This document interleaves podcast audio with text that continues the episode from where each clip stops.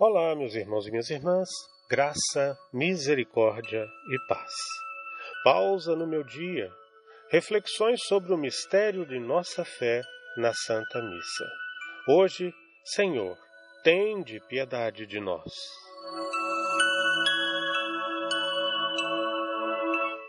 No íntimo do nosso coração, um coração contrito eleva-se o humilde e confiante pedido: Senhor, tende piedade de nós. E novamente, Senhor, tende piedade de nós. Ou até mesmo como outrora a igreja cantava, Kyrie eleison. Podemos aprender com Moisés essa humilde e respeitosa submissão, quando ele prostou-se perante a sarça ardente. Ele foi tocado por esta manifestação de Deus, esta aparição e percebeu que Deus está aqui. Deus está aqui tão certo como o ar que eu respiro. Deus está aqui tão certo como as manhãs que se levanta, tão certo como eu te falo, e podes me ouvir. E por isso ele viu a aflição do seu povo e ouviu os seus clamores, e por isso desceu para nos salvar. Êxodo 3, de 2 a 10. Na Santa Missa, Deus vem nos falar pessoalmente por Jesus, nosso Senhor, por meio dos sacerdotes.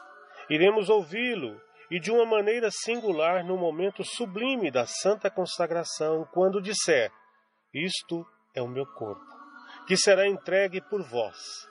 Mas não só devemos ouvi-lo falar, ele vem ao nosso encontro como Salvador para tomar para si os pecadores, os aflitos, os enfermos, os esquecidos da nossa sociedade e nas estradas da vida. E tudo isso ao preço do seu próprio sangue. Ele é a oferta agradável a Deus, o seu Pai. Ele quer apropriar-se de nós, ele quer entrar em nós, tornar-se um conosco, até que possamos dizer: Ele está no meio de nós ele está no meio de mim. Deus mesmo está em nós. A semelhança de Maria, mãe de Deus e cheia de graça.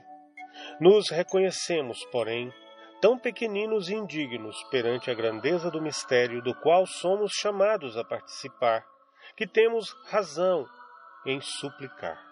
Senhor, tende piedade de nós. Por isso vamos nos unir à prece humilde do sacerdote quando ele diz: Manifestai, Senhor, a vossa misericórdia e dai-nos a vossa salvação. Vem em nosso socorro, Senhor, e nos ajude a nos preparar da melhor maneira para esse grande e santo acontecimento, a fim de que este possa nos transformar, pouco a pouco, para a vida eterna no céu. Ó oh Maria, Mãe da Misericórdia, rogai por nós.